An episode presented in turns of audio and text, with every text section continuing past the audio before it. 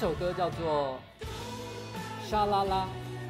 它是一个澳洲的乐团叫做 Moses Gun Collective 所唱的歌曲。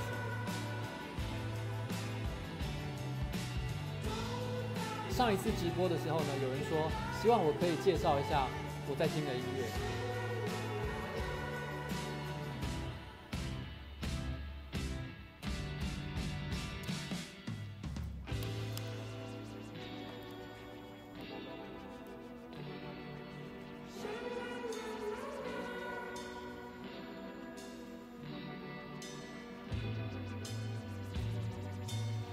上一次的影音不同步是因为公司的网络断线了，但是理论上来讲，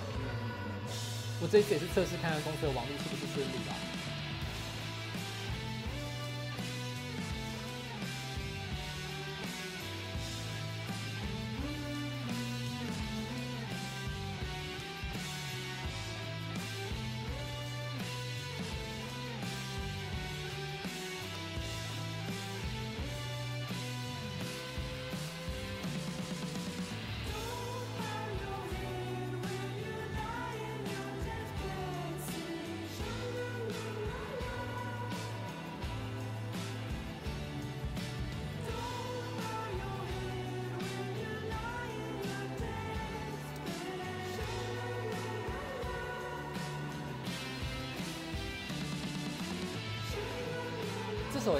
实拍得非常的欢乐，然后，呃，中间还有一段看起来像是在吸大麻的画面，暗示啊，但不一定是在做什么。然后，可是其实这是一首非常非常灰暗而且悲伤的歌。呃，我等一下会解释一下它的歌词，因为我之所以要放这首歌，其实是有一点点想要讲一些我想讲的事情。这个 MV 最后的一个结尾。它其实是在记录这个女孩子的死亡时间，所以其实这首歌呢，真正在说的是一个年轻人临终前的一个一个状态。它并不是一个非常非常真的像表面上看起来这么甜美的一个故事。呃，现在这样听还会觉得很小吗？还是很小？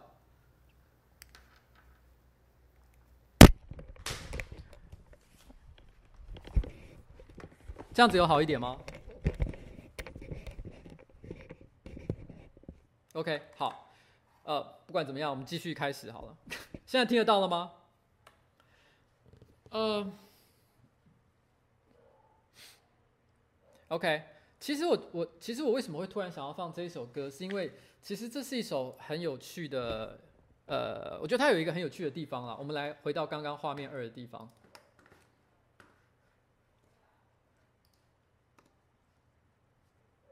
其实我非常非常的喜欢这首歌，可是你们可以看一下这个乐团呢，其实它的它的订阅只有一千四百人，这首歌的观看只有十一万八千多次，然后呃，严格讲起来，它非常的不红。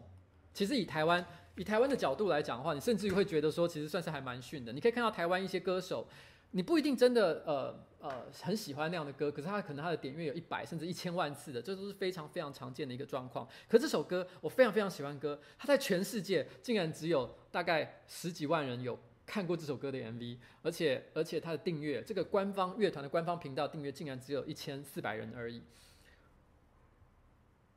其实我觉得这个是一个很有趣的事情，就是说，其实我觉得呃这世界上啊，所有认为红的人都是有才华的人。只要他能红，他的东西一定是好的，一定有些原因。可是不表示你有才华，你就一定可以红。很多时候，其实你你注定就是像这个样子，你你的订阅只有一千四百人，你永远就是在你自己的国家，可能在一些地下的呃呃表演音乐的地方，可能有少部分的人会觉得就是你很呃会让很呃一些很死忠的歌迷会支持你，可实际上你并没有真正获得商业上的成功。有一部电影叫做。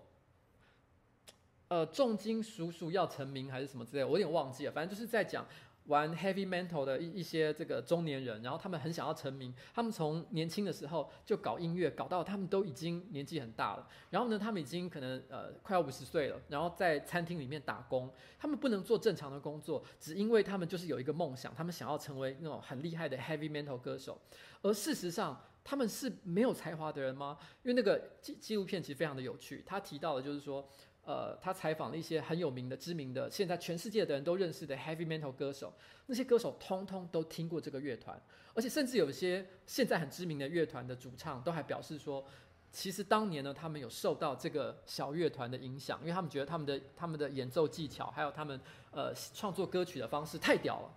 那可是他们就是没有红，红或不红，有很多时候其实就是运气这样的事情，你知道吗？这这这其实。甚至于其实跟长得好不好看其实没有什么太大的关系，因为刚刚那个乐团，它里面找的 MV，那个女生长得也非常可爱啊，可是可是她就是不红，没有人知道为什么。刚刚那首歌其实它的歌词非常非常的灰暗，它的它一开头的歌词是在只是这样说的，他说，呃、，They say the good die young, while the bad they just have their fun. The ugly got no one。意思就是说，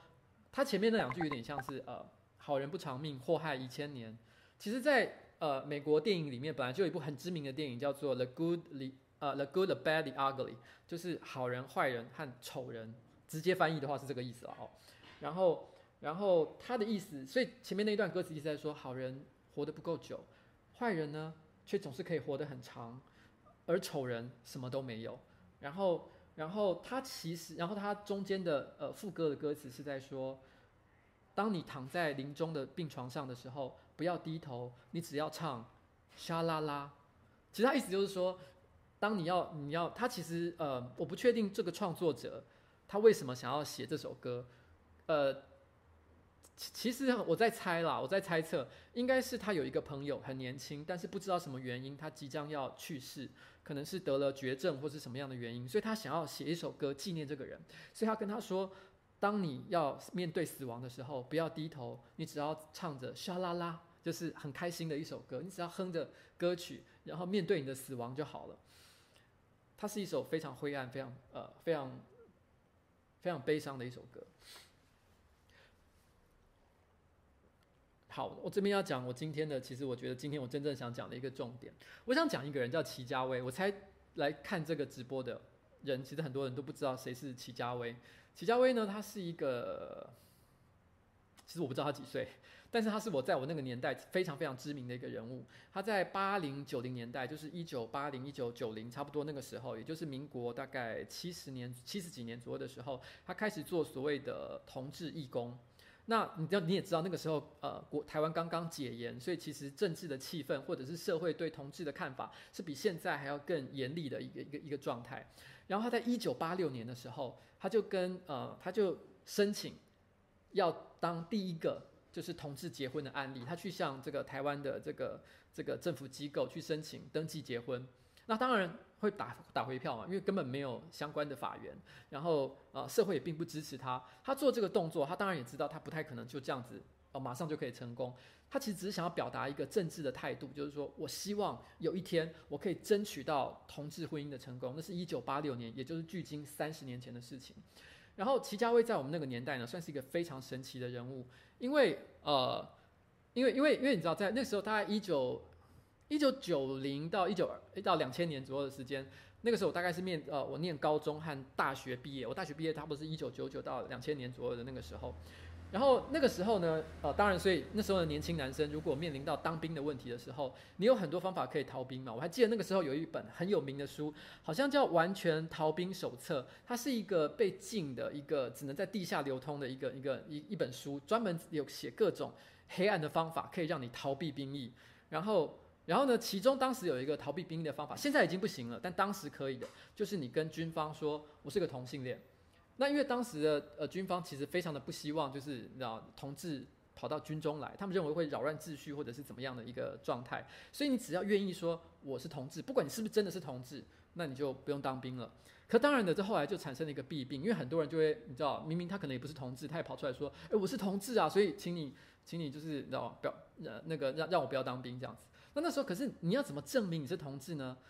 呃，因为没有这没有。这不像是考什么证照一样，你可以你可以写什么东西，然后就证明说，啊，你的确是一个百分百的同志。当然有些测验的方法啦，可能比较你知道，就是啊、演出一些很很过激的桥段。我想可能可能可以稍微证明一下，你是不是真的敢做这件事情。可当然，军方不可能做这样的测验。所以那个时候，那个时候呢，呃，在文化圈其实就流传一个说法，其实这个说法我，我不能百分百的，因为我都是听到间接的一个说法，但是但是因为这个间接的也都是我的一些相关的朋友，所以我想应该是呃相当可能的一个说法，就是当时如果如果你能找到齐家威为你认证，就是齐家威说对，没错，你是个同志，让齐家威为跟军方背书说你是一个百分百的同志的话，其实你就可以不用当兵。所以你可见你知道当时齐家威他他在这个。这个这个这个台湾的这个同志圈的分量是有多大？大家都知道这个人，然后只要他说的话，大家就相信哦，对，你说的应该是是真的。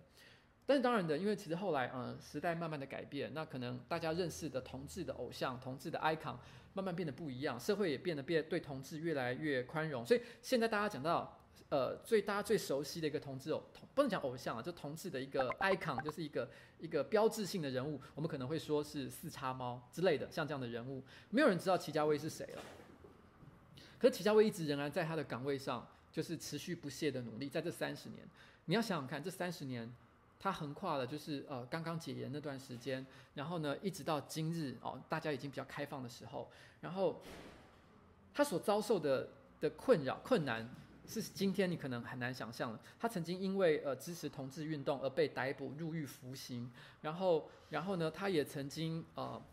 他也他也曾我虽然我可能也不知道他的人生的故事，我也知道的不是太多了，但是我我很肯定的是，他在他在他的生活当中一定有受到亲友或者是陌生人的一些责骂，然后甚至可能他搞不好还被殴打，都是有可能的。他一定过得非常非常的辛苦。那他在经济上铁定也过得。并不容易，因为他本来可能可以做很多很多呃更好或更正常的工作，可是因为他他强烈支持这个运动的立场，使得可能可能一般的企业都比较不能兼容于像这样的一个人，所以他的生活一定是很困难的。他这样子度过了三十年的时间，然后。呃，最近不是呃，昨天刚刚下下午四点钟，大法官释宪，然后正式呃决议，就是同志生登记婚姻这件事情呢，不不可以不可以登记结婚这件事情是违宪的，是谁去申请的？就是齐家威去申请释宪，他一样再度的跑到了户政事务所去登记结婚，然后呢，户政事务所拒绝之后，他拿这个案例去要求申请大法官释宪，你知道其实这件事情。让我感觉到有一种内心有一种很很感动的感觉，你知道那个感动的地方不是说，呃，支持同志运动这件事情，然后然后同志终于有一天你知道吗，就可以可以获得结婚的权利。当然我本身支持这件事情，可是让我感动的不是这件事情，而是齐家威这个人，他经历了三十年，三十年前他他第一个跑到户政事务所去登记结婚，三十年后他也是把这件事情推动到最后一里路。完成这个壮举的这一个人，其实我可以相信，同一时间想要结婚的同志是非常非常多的，不可能只有他一个人。如果今天我们现在用广播器，然后对着全台湾说，有谁现在你有同志，你已经有伴侣，而且想要到户政事务所去登记，并且然后呢拿这个案例去这个这个呃找大法官释宪，我相信随便满地抓都是很多很多的人都愿意做这样的事情。可是为什么是他？这也是我脑补的啦。我可以想，这是一个脑补。假设这是要拍电影的话。假设现在我们在拍一部电影，叫做齐家威的人生传记，你可以想象那个画面，就是一群可能同志运动的这个这个核心的中间分子，然后讨论说，我们我们要去找大法官大法官视线，然后这个时候坐在最后座的齐家威站了起来，所有的人全部让开，他说他想做这件事情，没有人没有人敢说我也想做，大家把这个权利让给他，因为他是真正陪着这个运动走了三十年的英雄，嗯。我觉得不是每一个人都有机会可以见证到历史性的一刻，或者是参与，你知道这么这么伟大的一个一个时刻这样子。然后，如果你什么都没有做的话，如果你只是抱怨这件事情，说为什么同志不能结婚，你就绝对不可能有这个机会。他为了这件事情努力了三十年，你知道是这个精神跟跟这个成果，让人觉得非常非常的感动。有时候有些人就是没有办法走到最后一步，不一定是他不好，不一定是他没有才华，不一定是他没有想法。这世界上有太多太多的因素会阻止你达到你知道成功的那一天。我也不知道我自己现在在做这件事情到底会有什么样的成果。你知道我现在甚至还没有去看呃，我们到底有多少人在看这个直播？上个月上个礼拜其实非常多了，然后 可是因为上个礼拜我开直播的方法跟现在有点不太一样，所以所以呃，我也不知道。OK。然后，所以你知道，当我当我看到，你知道吗？就是就是昨天四点钟视视线完成，就是终终于完成了这个这个壮举的时候，其实我内心是有一种你知道，感觉好像啊，跟着一起都有一种你知道，内心都有一种想要开哭出来的感觉。可是真的真的不是因为你知道，我觉得同志运动开花结果，是因为齐家威这个人，我觉得他是真正的一个英雄。然后然后。这时我也想顺便聊一下另外一件事情，就是他让我回想，因为齐家威这个人在我的少年时代是非常非常呃呃可引起大家注意的一个人哦，大大家其实就是就是对他印象深刻。那他让我回想起我的少年时代，就是。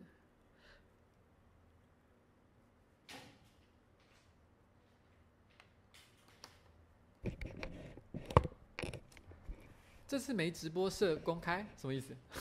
OK，我应该是有设公开啊。好，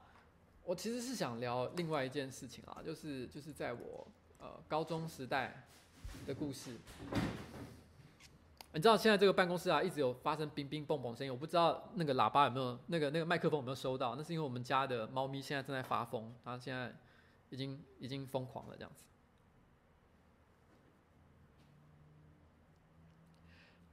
好。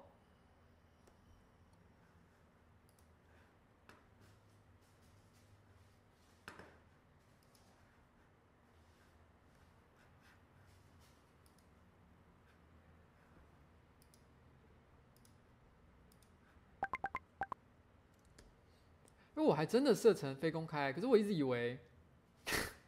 好奇怪啊！看来我还是不太了解直播的很多逻辑，可能还是要很多学习这样子。啊，哈哈哈好，好了，对不起，我已经设公开了，刚刚那一段已经过去了，那我现在那就算了。好，那那我现在想继续聊一下，那我可能。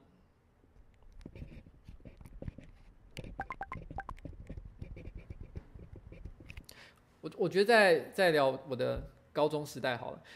呃，今天我的那个直播开头啊，附的一张照片啊，是我十七岁时候的照片。我十七岁的时候，我十七岁的时候，我有加入一个剧团，然后那时候我是建中的戏剧社社长，然后呃，其实说老实话，我为什么会当社长，我也搞不太清楚。我我觉得唯一我可以我猜测原因，并不是因为我演的特别好，事实上，事实上我的演技呢，其实。事实上，我的演技其实其实还蛮糟的。然后我觉得我当年能够之所以当社长，是因为呃，在那个小小社团里面，其实有很多很多不同的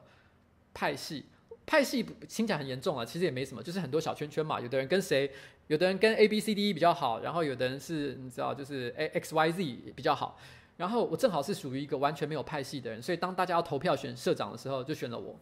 然后，因为我觉得我当了社长，我就觉得好像我对这个社团有了一个比较崇高的责任，所以我希望多了解一下台湾剧场的一个状态。所以我那时候我就去参加了一个剧团，一个外面的一个比较算是半职业性的一个剧团。说是半职业性，其实它也是非常的专业啦，只是差别在于说它没有办法真的呃呃养所有的演员，因为当年的很多实验性的一些比较小的剧团，它其实是没有办法供养它的演员的，所以我才说它不能算是一个完全专业的一个剧团。然后，然后呃，然后那时候我加入那个剧团的时候啊，我认识了呃很多年纪都比我大很多的，因为我才十七岁。那个剧团里面年纪最小的人也至少比我大四岁，团长是一个女生，比我大了十岁。然后当时我非常非常的仰慕这个团长，这个团长。她她长得非常的漂亮，在我当时的眼光来看来看啊，然后我我虽然说我也很仰慕她，可是我并没有想要跟她交往，因为我跟她年纪毕竟差了十岁。然后你你怎么可能会觉得你你可能追得到像这样的女孩子？你知道吗？而且她非常非常的聪明。那个时候我只是个十七岁的屁孩，我听她所讲的每一句话都觉得好屌好酷哦。我还记得她讲的很多话都对我产生非常非常多的影响。我我举个例子，我还记得有一次我们聊到了忘记是什么话题，我提到说呃。男生的生殖器官，然后，然后，然后，呃，他听到“生殖器官”这个字，就突然脸色一沉，然后变得很生气。他就说：“请你不要讲生殖器官，你要说性器官。”他这样子纠正我。你们可能会听起来很觉得很奇怪，说：“诶，性器官跟生殖器官不是一样的东西吗？”可是你知道，当下其实我就理解为什么他会觉得这两个名词是不一样的。因为生殖器官它讲的比较是一个生物功能上的东西，好像意思就是说这个东西呢，它的目的就是为了生小孩、繁衍后代所用的。但是如果你说性器官的话，是表示它的重点其实并不是在繁衍后代，而是它是一种享乐，它它它是一个享乐的工具。所以呃，他要强调是这两个你知道文化性的一个差别。然后他跟他认为生殖器官是一种就是。贬低呃那个那个器官的一种一种说法，所以他认为性器官才是对的。你们可能听起来觉得很莫名其妙、吹毛求疵啊，可是当时对我来讲就觉得哇，他讲的好有道理，天哪，就是这样子。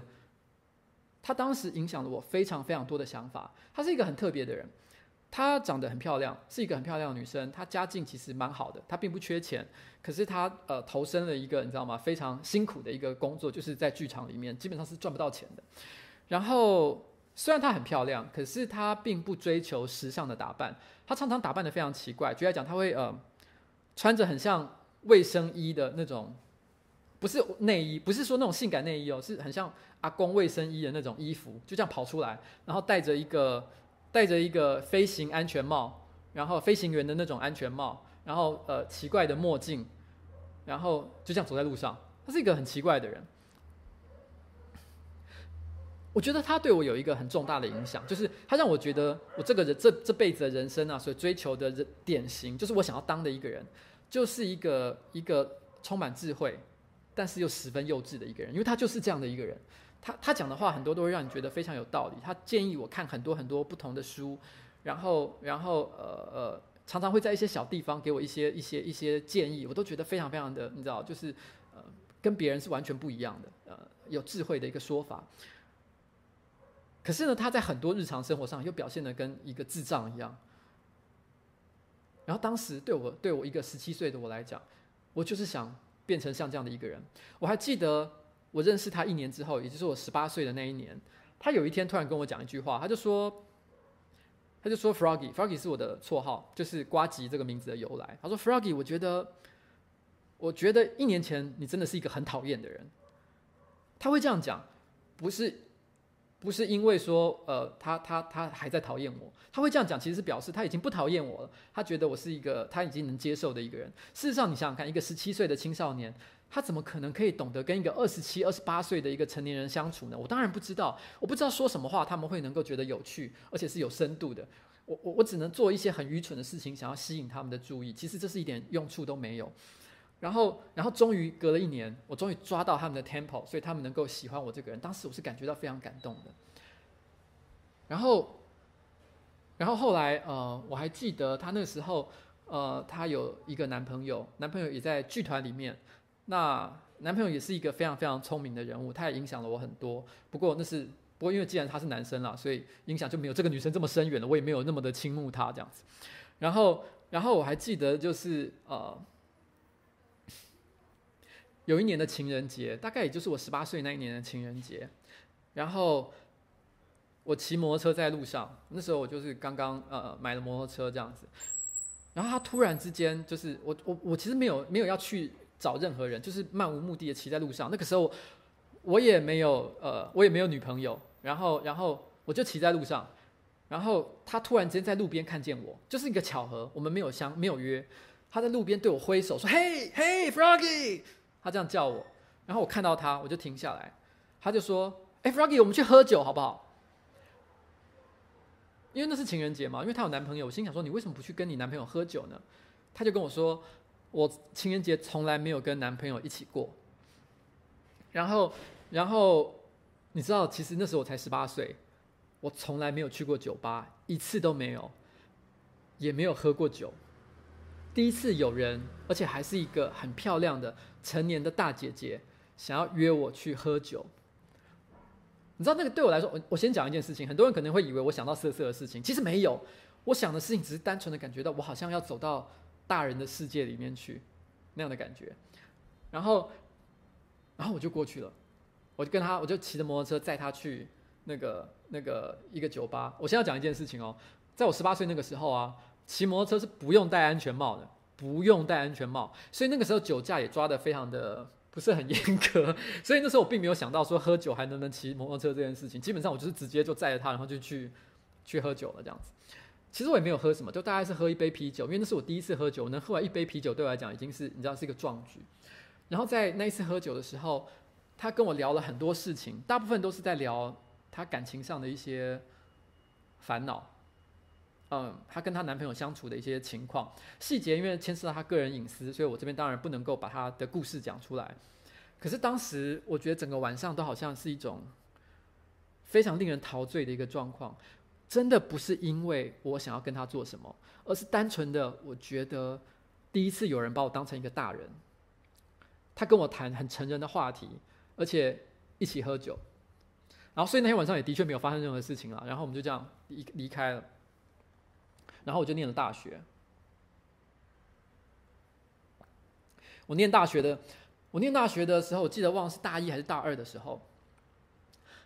那个女生她突然之间，呃，说他想要出国去念书。那我们当然大家就是你知道，觉得虽然很感伤，可是我们也觉得每个人都有权利去追求自己的梦想，所以呢，我们就办了一个欢送会，大家哭哭啼啼的送他上了飞机，然后就让他到了美国去念书。后来到他去美国之后，他就。断了跟我们的联络，但是因为我们也觉得啦，他有他自己的生活，然后因为那时候毕竟网络还不发达，不像现在这么发达，所以我们觉得断了音讯这件事情也不算是那么奇怪。本来我就不是他的家人，也不是他的男朋友，他没有跟我联络也是很理所当然的一件事情，他没有一定要跟我联络的。可是过了两年、三年，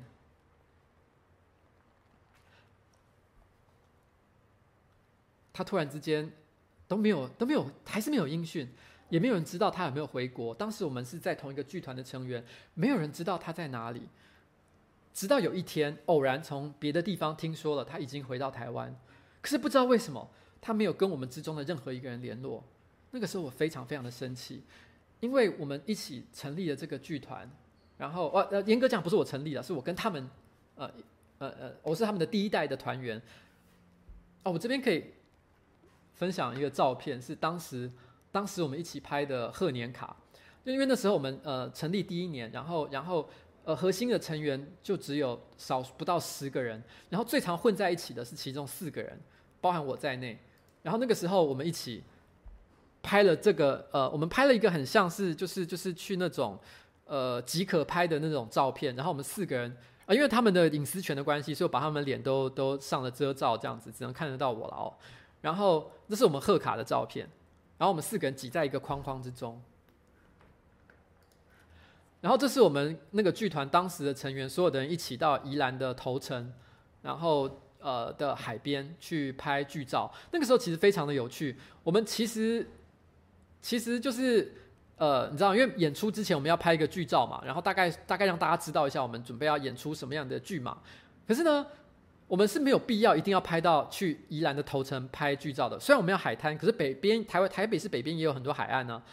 我们就是单纯的一群年轻人想去玩，就骑着摩托车，然后就一路冲到了宜兰拍这个照片，玩了一天，然后回来这样子。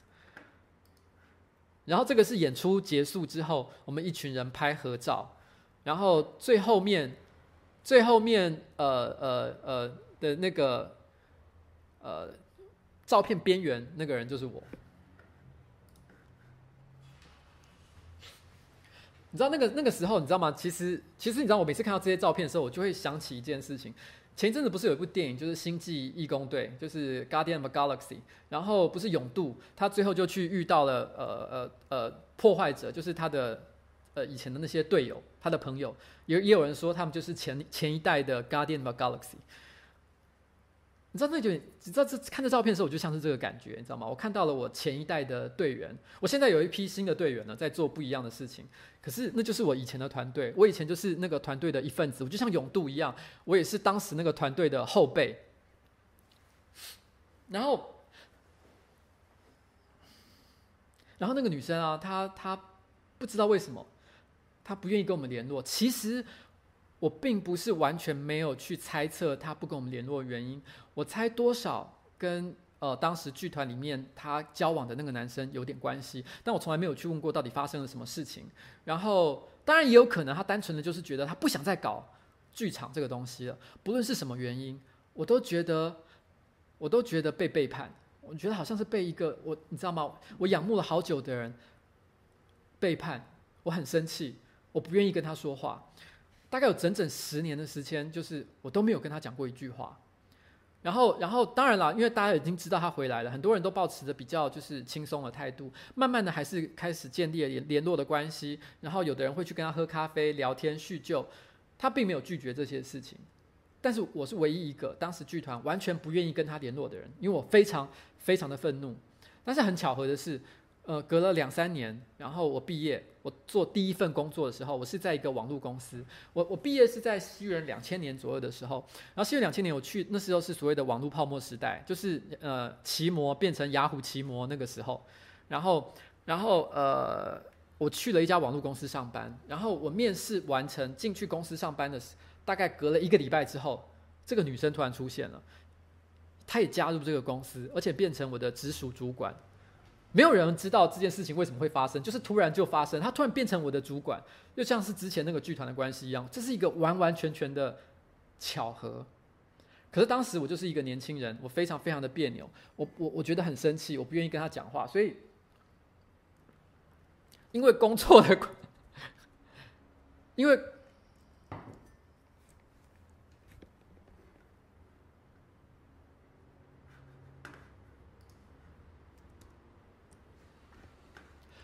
因为工作的关系，所以我还是会跟他就是就是持续的保持就是呃就是主管跟部属之间的对话，然后但是私底下我就不愿意再跟他讲任何其他的话，因为我当时就是个别扭，我是个非常非常别扭的人，打死我，我就是不要跟这个女人有任何的对话，我很我很气她。然后后来我大概不到一年我就离开那个公司，因为那个公司基本上是一个骗人的公司啊。就是你知道，西元两千年如果没有经历过那个时代的人，可能不太了解。当时有很多网络公司基本上都是唬人的。那家公司的董事长是陈文茜，然后我不知道陈文茜跟这个公司的核心又到底有什么屁关系啊？有没有什么？这是不是真的有很认真介入这个公司的营运？我不清楚。但是总而言之呢，这个公司我认为它其实大部分的呃营业内容，我觉得都是在唬人，所以我做的也不是非常的开心。然后我就离开那家公司。然后，然后，呃，有人在问什么叫唬人呢？我解释一下，因为就是说，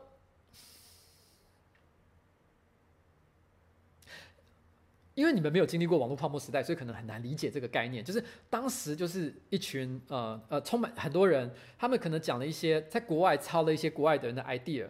然后一些点子。就是我要做入口网站，那时候最红就是做入口网站嘛，或是可能做拍卖网站，类似像这样的东西。其实他们并没有一些很坚强的核心技术，可是他就拿这个拿这些点子来说嘴。然后可是因为那个时候网络的生意非常的疯狂，所以你只要随便拿一些企划书就可以骗到很多的资金。而我觉得当时我就是去像这样的一家公司，嗯，然后，然后。然后，然后后来我离开那家公司之后，当然就跟那个女孩子断了联络。然后又隔了大概快，就是差不多快十年吧。然后，呃，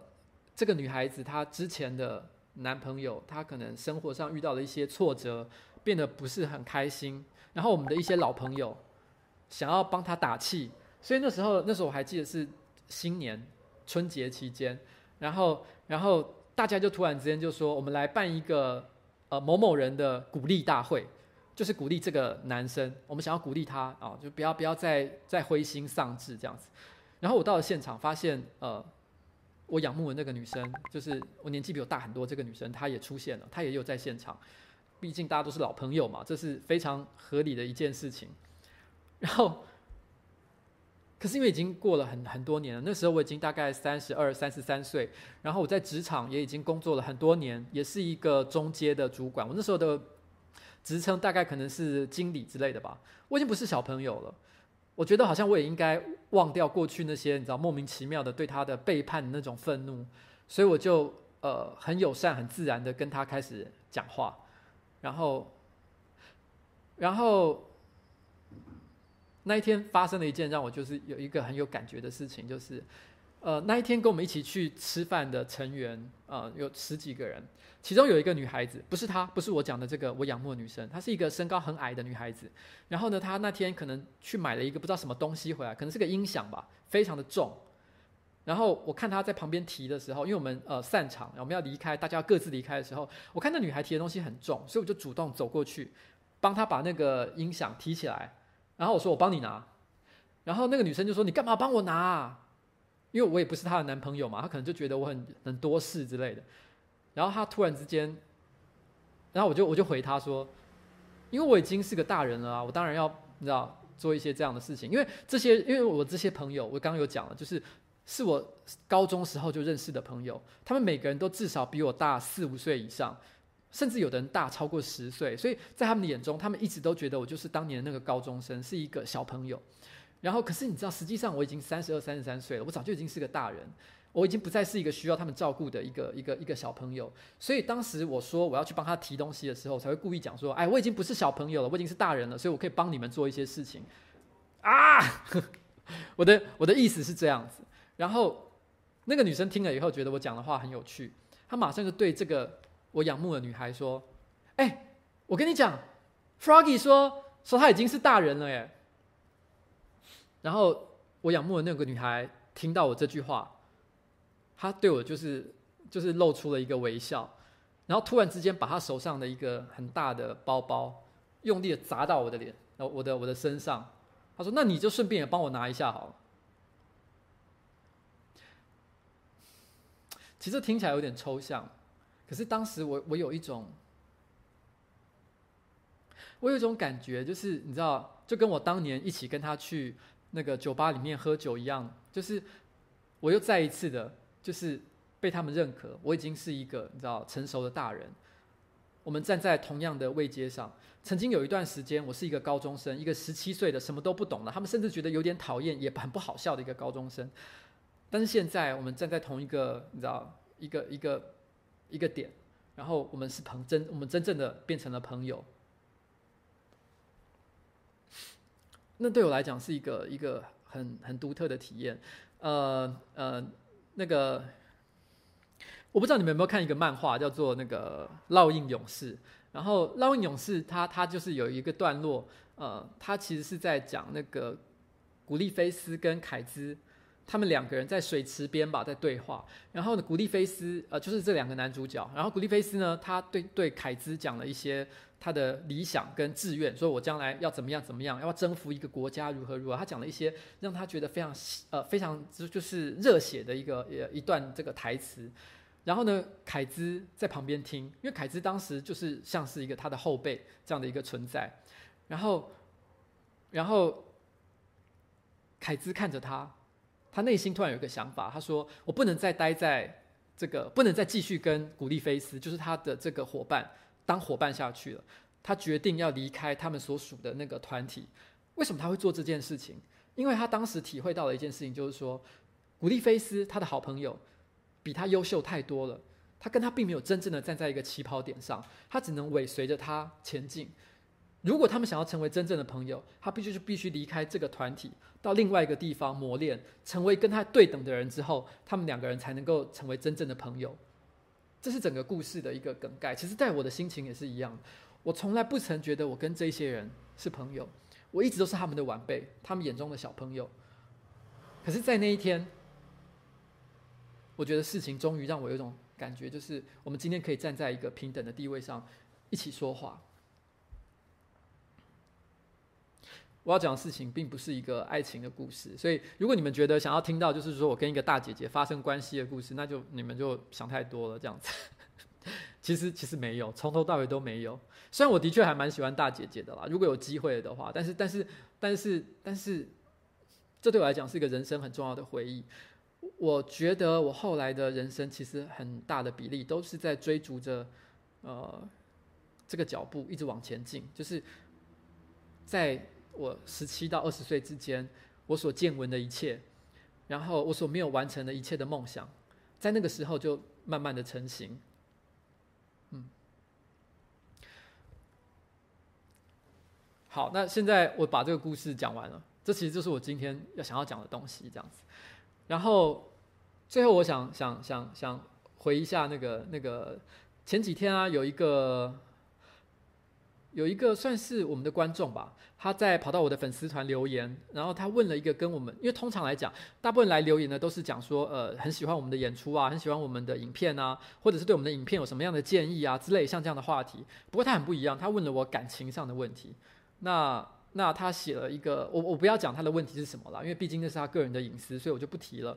但是我其实那时候我看到他的感情问题的时候，我有跟他讲一件事情，就是我这辈子啊。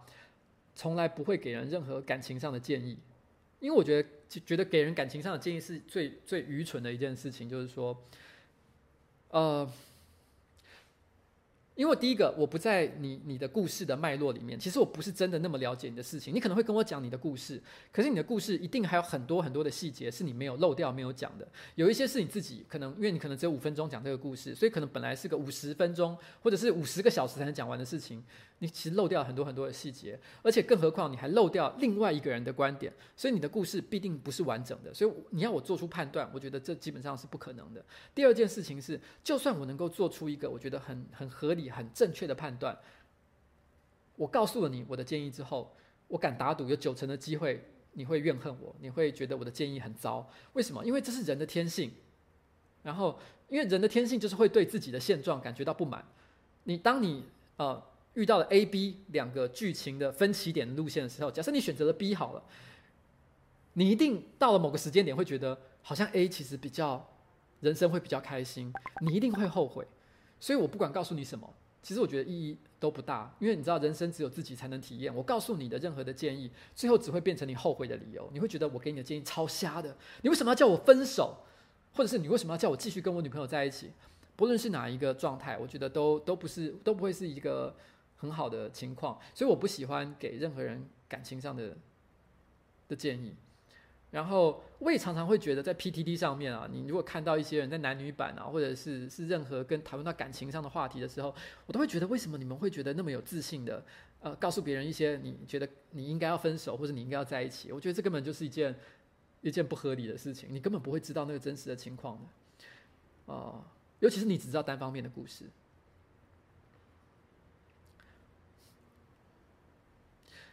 好。那我觉得，其实今天啊，呃，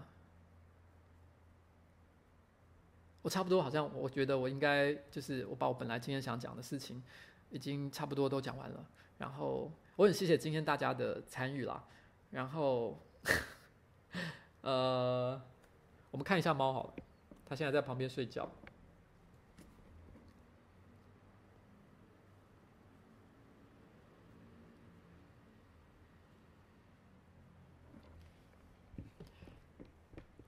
那，嗯，今天我可能一开始直播的时候忘记把那个隐私设定设成公开了，所以所以导致就是哎奇怪，好像就是很多人都没有注意到有这个直播状况，这是我的问题啦，真不好意思。然后下次我会多注意这个情况。然后最后的结尾，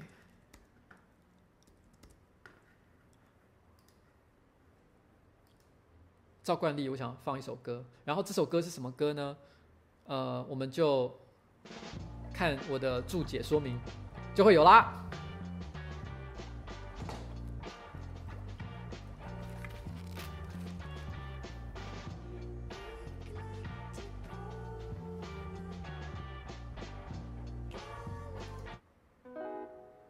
我刚放错歌，我本来想要放这首歌。这首歌是有一个叫做蜜蜂的乐团，这首歌的名字叫《I Love You》。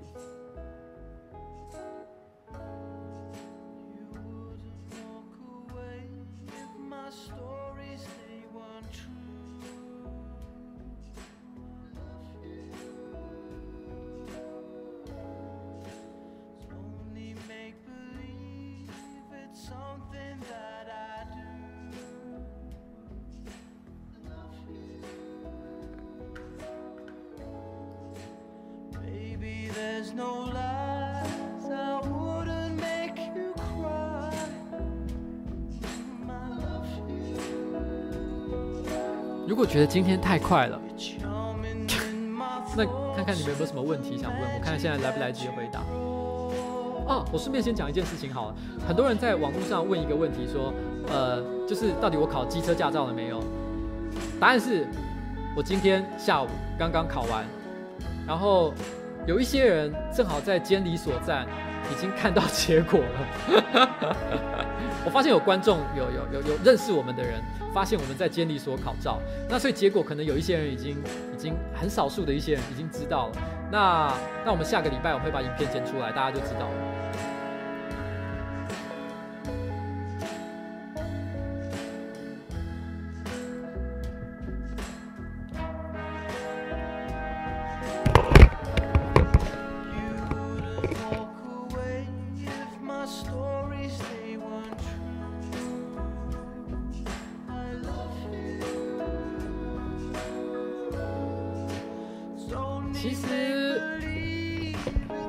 我们今天放的食人鱼的那支影片啊，完全是一个意外。我本来，我们本来是真的希望食人鱼会咬我的，我们是抱着那是真的食人鱼，我们也希望食人鱼真的会咬我。可是没想到我们去了才发现，那些食人鱼非常非常的乖。我跳到水池里面去的时候，里面至少应该有七八只食人鱼，可那食人鱼呢，都不愿意靠近我，他们马上都躲到一个角落。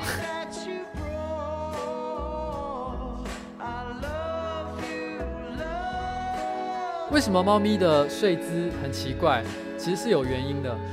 呃，如果顺利的话，下礼拜我应该会剪一支影片出来，我会解释为什么宝宝来到我们的办公室。其实他左前脚，呃，是断掉的。然后我们后来经历了一段时间，帮他动手术还有复健之后，他变得比较可以走路，可是仍然是一跛一跛的，所以他其实没办法像正常的猫一样把脚往前收起来。它只能够就是像这样瘫在旁边。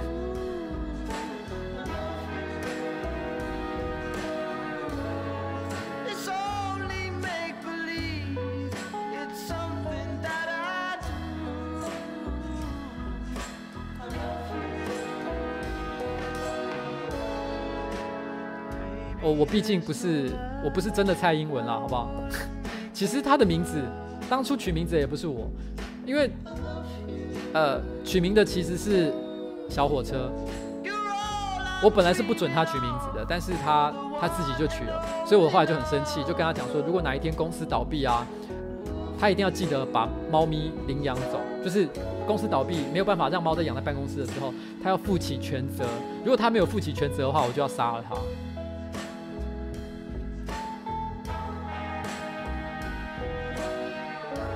我小时候啊。有学过钢琴，大概在小学二三年级的时候。然后我小时候啊，是台湾人最流行去上各种补习班的时候。那时候的程度非常非常的疯狂。我大概同时间可能至少上八到十个不同的补习班，有各种技能，有作文，有演讲，有珠算、心算。公文式数学、钢琴，几乎什么你能想得到的东西，我都有在学。其中最瞎的东西叫做公文式数学。公文式数学是什么呢？公文式数学的逻辑就是说，他相信人只要一直不断的去、去呃、去那个，他相信人只要不断的去、去、去呃。算数学，他就是每次你去的时候，他会给你一张考卷，考卷里面可能有一两百个题目，然后你就不停的写，不停的写，你写到他说你你就写到爆之后啊，你就会自然数学变得很强，没有任何的逻辑，这叫所谓的公文式数学。然后，可是后来这个理论啊，这个这个逻辑被呃教育界所呃摒弃，他们觉得这是很愚蠢的一种做法，所以在我长大之后，就再也没有人搞过这种东西了，这样子。然后，然后呢，那我在那个时期有学过钢琴，学了大概一年。然后那个时候我是在雅马哈，就是三叶钢琴的一开的一个音乐教室学音学学弹钢琴这样子。但是我觉得我我妈妈是抱着一种可能要养出像王力宏一样文武双全的小孩那样那样的心情，所以送我去钢琴班。可是没想到我完全没有天分，而且因为你知道那个时候当年的钢琴班啊是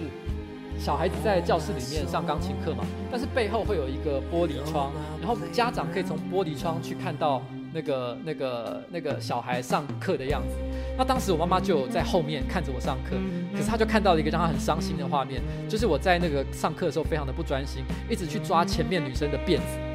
然后呢抓到那个女生都哭出来，然后呢老师逼我去呃呃教室的旁边罚站，然后 所以所以所以呃我妈妈后来让我上了一年之后就觉得算了，我这个小孩大概没有天分吧，就让我就让我回家了这样子。但是很有趣的事情是，当时我的妹妹，我妹妹小我两岁，她也有跟我一起去上这个课。我妹妹比较像是陪我去上，然后可是没想到我妹妹就这样一路学，学了十几年，然后呢，而且甚至还考上了音乐实验班。所以，对啊，结果真正在学音乐的是我妹妹。不过很有趣的事情是，我妹妹后来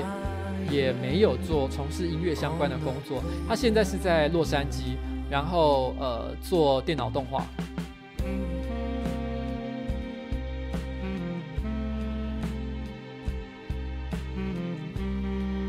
这首歌我本来没有写在那个 list 上面，我等下再补充好了。它叫 Playground Love，是一个法国的乐团，叫做 Air。Playground Love 的意思就有点像是小时候的恋情，因为英文有一句说法叫做 Puppy Love，Puppy Puppy 就是宠物，所以宠物一般的爱情，它就指的是，比如说小学生、国中时代，你可能谈的爱、爱恋爱，你其实并不真的懂什么叫做爱，你只是单纯的你知道在模仿恋爱这个行为，然后然后呢找了一个女生跟她告白，但是你也不知道要做什么，那就叫 Puppy Love。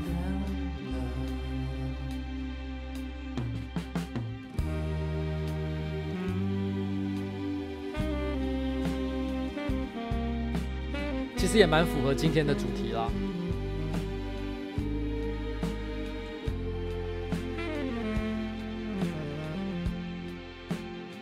其实我小学的时候也有跟女孩子告白过。小学六年级的时候，我还记得小学六年级的时候呢，我是在朋友的鼓鼓噪之下，然后呢跑去跟一个女生告白，但是我从来没有想过会成功，因为我都觉得。应该是会失败吧，那个女生应该不会喜欢，就是应该没有那么容易的事情。大家怎么可能会觉得告白是一件容易的事？可是没想到我一告白完，那个女生就说好，她要跟我交往。你知道我当时反而吓到了，我从来没有想过会成功。然后我充满了内心充满了一种，然后接下来呢？我接下来应该做什么？难道我真的要跟这个女孩子做什么吗？因为才小学六年级而已，是没有什么想象力可言的。所以我们后来一直到了毕业交往一年的期间。只有牵过手一次，然后其他什么都没有，没有，没有做。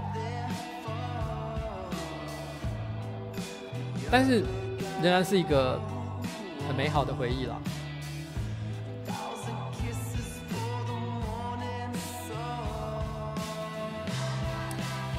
其实我觉得有人问说，觉得什么是爱这件事情，我觉得很有趣。你知道，我记得国中的时候啊。我曾经呃跟一个女孩子交往，她是一个小我一岁的学妹，呃，我是国三，她是国二，然后她问我说：“你爱不爱我？”我跟她说：“我也不知道什么叫做爱，因为我觉得我年纪太小了，我不知道爱的定义是什么，所以我说不出我爱你这句话。”但是那个女孩子她听到这个答案觉得有点失望，她就跟我说：“你可不可以跟我讲我爱你？”我说：“可是如果我讲我爱你，就是我骗你。”她说：“那你骗我就好了。”然后我就说好吧，这是你希望我骗你的，所以我爱你。然后，然后后来每次那个女孩子问我说你爱我吗？我都会问你说你要我说真话吗？她就说你骗我就好。然后我就会说我爱你。我们就这样子竟然交往了一年半。这一年半，她每次都问同样的问题，每次我都说我在骗她，她乐此不疲。后来我们分手了，因为很愚蠢的原因分手。可是我觉得我很。我这一辈子都觉得对他感到很抱歉的一件事情，就是其实我后来的感想是，其实没有所谓的爱或不爱，你知道吗？爱的这个定义本来就没有什么意义，或者没有什么道理。它并不是喜欢的更高等级，并不是你更比喜欢更喜欢就叫做爱。其实爱只是一种承诺，你想给就可以给。所以如果我那时候想跟他在一起，我当然可以说爱他。我可以每天都说爱他，可是我却一次都没有跟他说过这件事情。而让我最感到悲伤的一件事情，这也是真实的。我在出社会工作之后，二十几岁的某一年，我收到他的明信片，然后他的明信片是从纽约寄来的，因为他后来去了纽约还是洛杉矶之类的地方吧。但我知他没有署名，可是我看那个写字的方式就知道是他。他只有写一句话说：“我生病了，请你跟我联络。我们曾经有交换过呃电话，可是当年是个网络还不流不发达的时代嘛，就是交换的，所以其实我他虽然以为我有他的联络方式，可是其实我没有，所以到现在我还是不知道他后来怎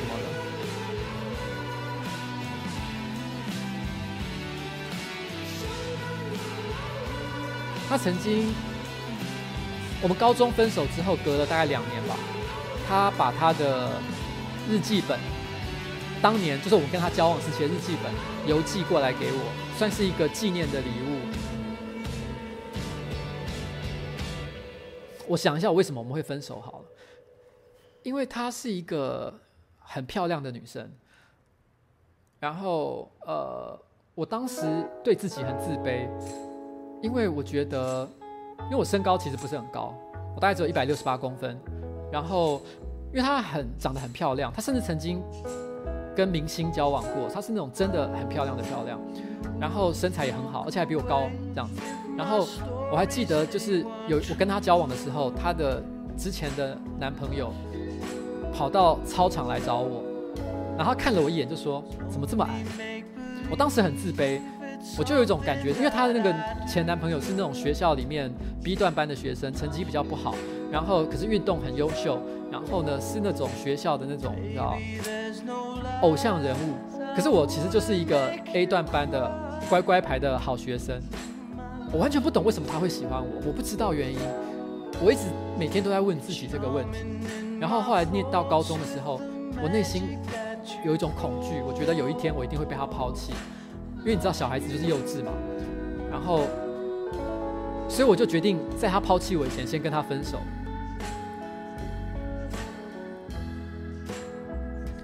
因为我不相信他真的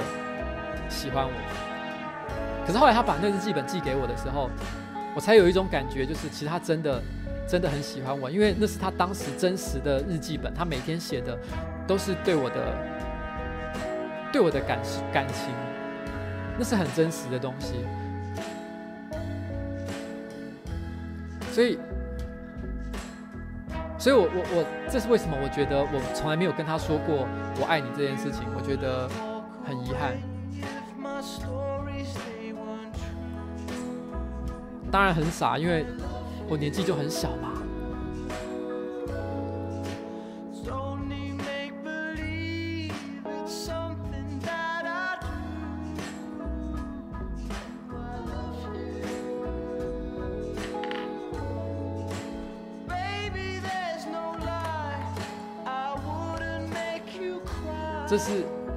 生动物的捕食秀。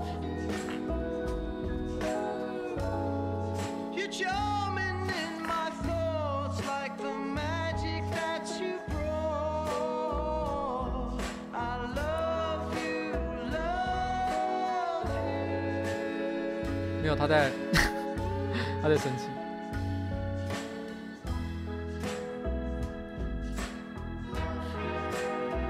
我会说。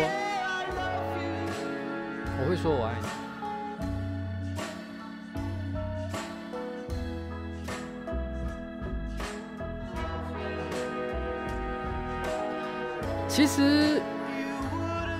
其实猫咪啊咬人是不会痛的。如果你跟它关系真的很好的话，它只是在跟你玩。被猫咪咬的时候有一个重点，就是不要，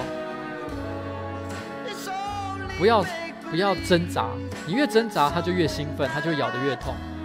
就让它轻轻的咬就好了。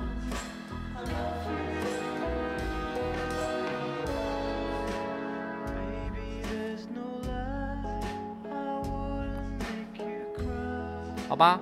我觉得谢谢大家今天陪我到现在，然后我们差不多该告一段落了。然后谢谢大家今天陪我到这个时候。这首歌结束的时候。我们就安静的把它关闭吧。为什么要学滑板？